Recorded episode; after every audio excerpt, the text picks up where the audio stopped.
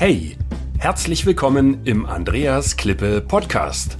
Mein Ziel ist es, Unternehmen mit technischen, erklärungsbedürftigen Produkten zu mehr Anerkennung durch den Kunden zu verhelfen und damit zu mehr Aufträgen ohne Rabattschlachten, damit sich wieder Klasse gegen Masse durchsetzt. Die Erfahrungen, die ich mit meinem Unternehmen für Hochwasserschutz in vielen Ländern sammeln konnte, reiche ich gerne weiter. Zum Beispiel wie hier in einem Podcast.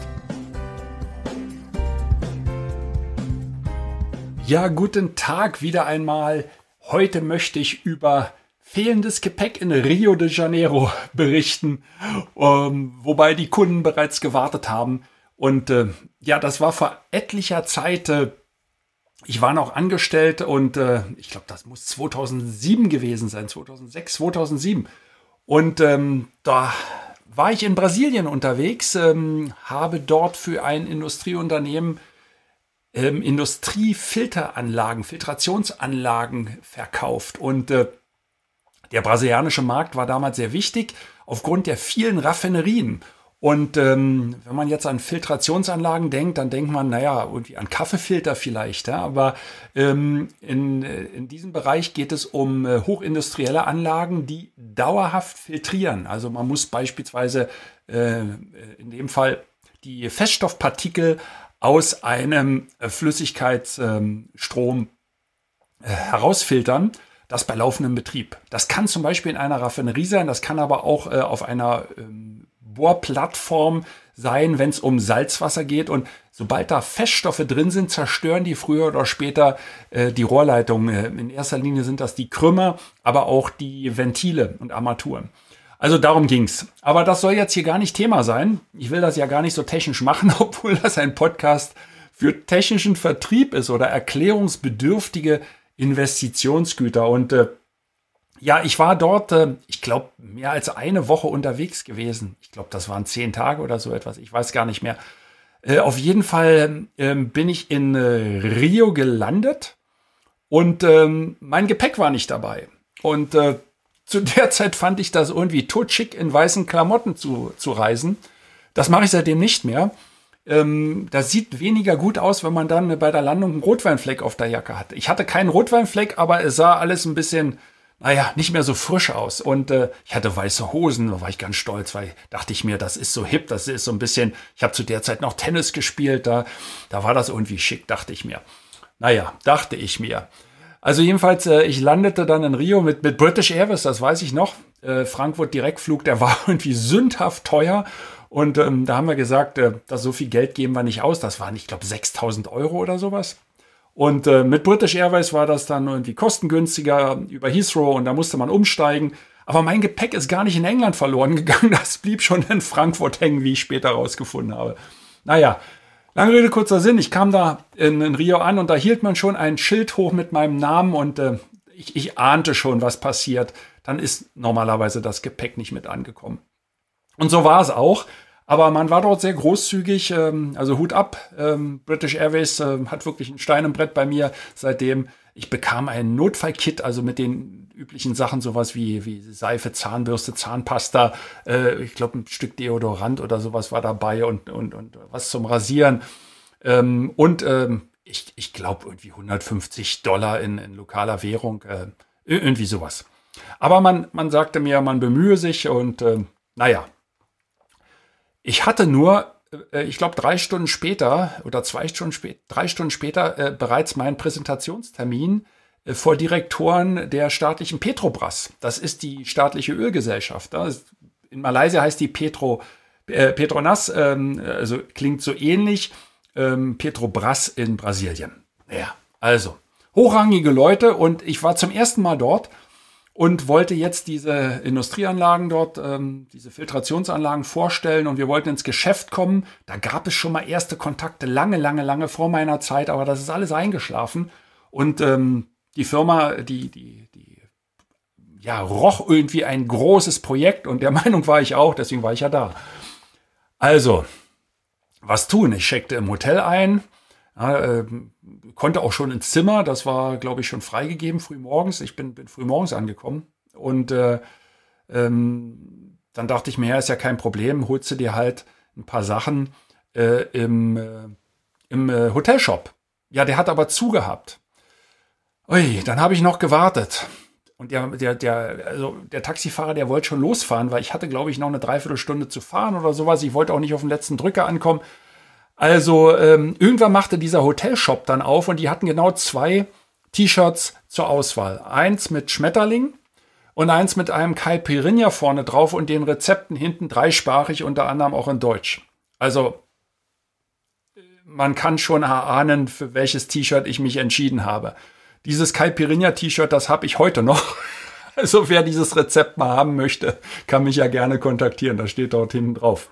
Kann ich dir übrigens mal posten.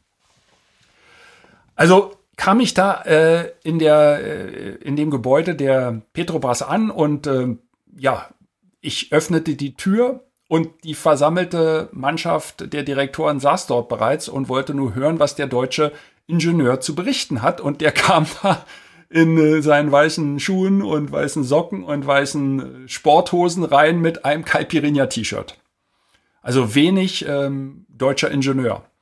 Und ja, was blieb mir anders übrig? Ähm, ich begrüßte jeden freundlich und machte einen Witz und einen Scherz und äh, ich weiß nicht mehr, was ich da gesagt habe. Irgendwann haben wir alle gelacht und äh, ich habe dann noch einen Witz über Caipirinhas gemacht, über das Nationalgetränk natürlich der Brasilianer und habe dann den Schwenk zu deutschem Bier bekommen und dann spätestens da glänzten alle Augen.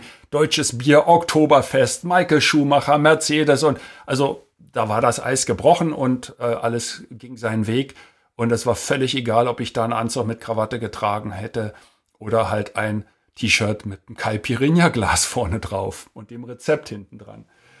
Also immerhin war es mir eine Lehre. Seitdem bin ich nicht mehr in weißer Kleidung gereist.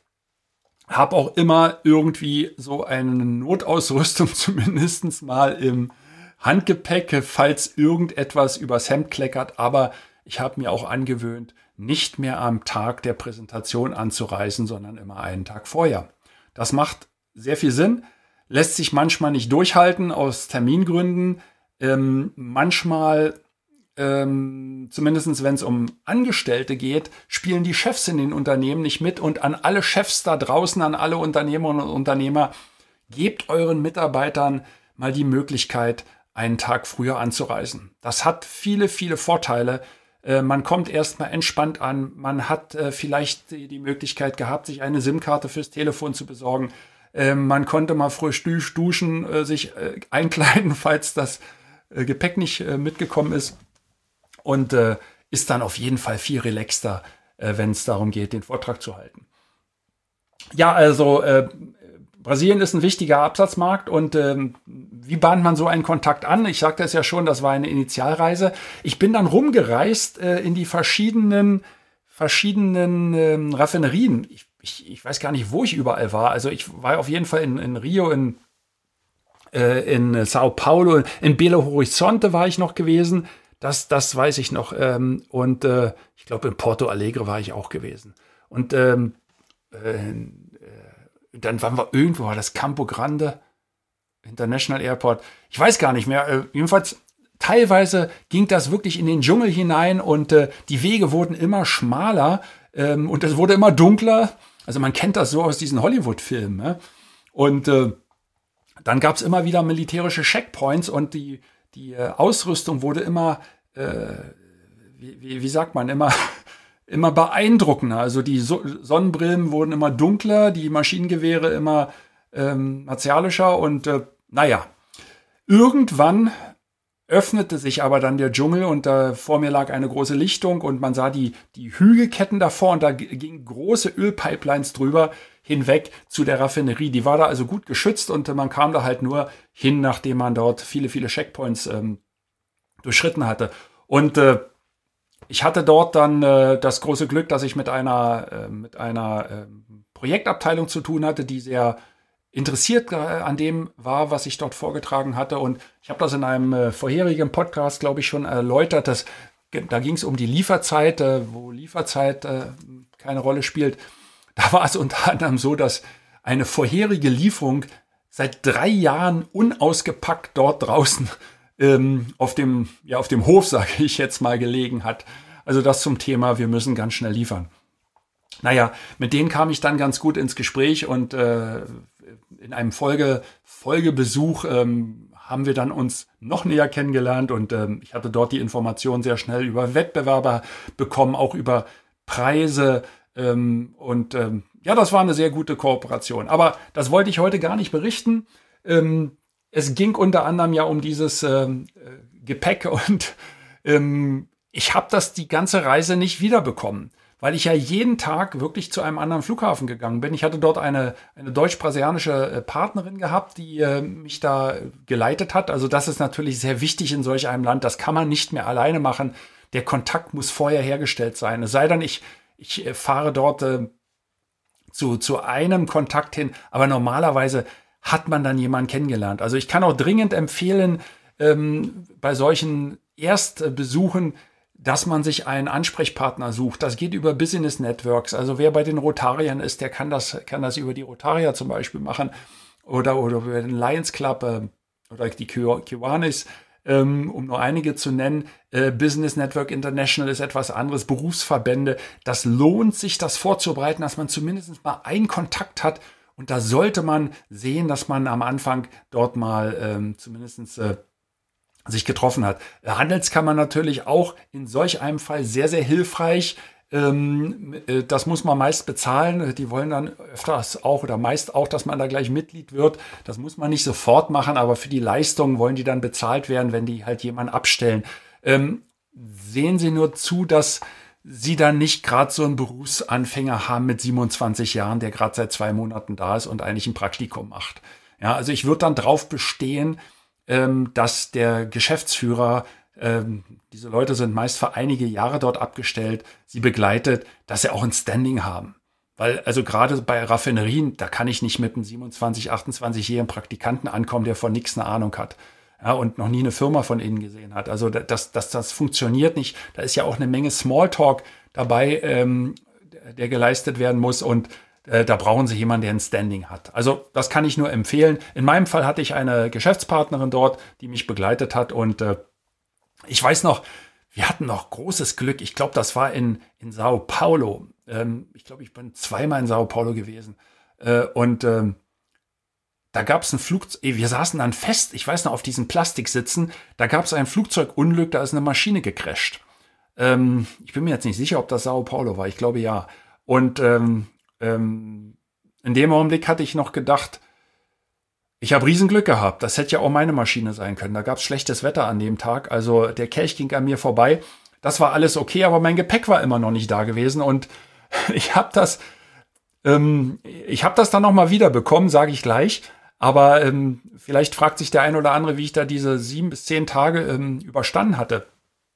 Ähm, ich habe mich dann sehr schnell mit der Fluggesellschaft geeinigt und ähm, ähm, da ich Business geflogen bin, kann ich auch nur jedem empfehlen, solche Reisen bitte nicht in Economy machen, auch wenn es, ähm, wenn man sagt, das ist ja nur der Projektleiter. Ähm, auch diese Leute unterliegen diesen Zwängen und man will ja oder auch entspannt ankommen und ein bisschen ausgeschlafen aussehen. Und gerade in solchem Fall, wenn es Gepäck verloren geht, ist das äußerst hilfreich. Also ich hatte dann das Angebot, dass ich mich neu einkleiden kann denn ich habe ja wirklich nichts gehabt. Ich habe nur mein Handgepäck gehabt und da war nichts drin. Ich glaube, ein Rasierapparat hatte ich noch drin, weiß ich gar nicht mehr. Ähm, und dann bin ich mit dem Chauffeur des Hotels, habe ich dann gefragt, wer mich da irgendwie rumkutschieren kann. Und natürlich kennt man sich aus, bin ich dann in, in eine Boutique in einem Einkaufszentrum gefahren worden. An, an, am ersten Abend war das noch. Und äh, dann hatte ich wirklich, das hat Spaß gemacht. Da hatte ich, glaube ich, gefühlt vier oder fünf Verkäuferinnen, ähm, die auch nicht zu schlecht aussahen, muss ich, muss ich an der Stelle erwähnen, ähm, um mich herum. Und äh, ich war halt äh, für ein paar Minuten oder so für eine Stunde der Star in diesem Laden, denn ich brauchte von der Socke über die Unterwäsche bis zum Hemd und dem Gürtel und dem Jackett eigentlich alles. Und ganz zum Schluss, als wir fertig waren, fiel mir ein, dass ich ja auch noch eine Tasche brauche. Und diese Ledertasche habe ich auch heute noch. Das waren noch die alten Taschen ohne Rollen, weil für gemeinhin dann immer jemand da ist, der die trägt. Aber äh, sehr gute Qualität, top. Äh, auch die Hemden und die Schuhe aus Brasilien kann ich nur empfehlen. Das war wirklich Top-Qualität. Und äh, British Airways hat das auch anstandslos bezahlt. Das war eine Rechnung, die ja, lag jenseits der 1500 äh, Dollar zu der Zeit. Ähm, aber es ging ja nicht anders. Und ähm, ähm, am letzten Tag, ähm, ich glaube, ich bin von ich weiß gar nicht, von, von, ja, von Rio bin ich wieder zurückgeflogen, klar, ähm, war mein Gepäck da. Und das ist kein Witz. Es war wirklich an dem Tag angekommen, als ich wieder abflog. Und ich habe praktisch den Koffer einmal umgedreht, habe ihn gleich wieder aufs Fließband gepackt und bin dann zurückgeflogen nach Deutschland. Da konnte ich dann gerne meine weißen Sachen anziehen. Ähm, hatte ich dann aber, glaube ich, gar nicht gemacht, äh, weil ich die brasilianischen äh, äh, Sachen viel schicker fand und mich da viel wohler gefühlt habe.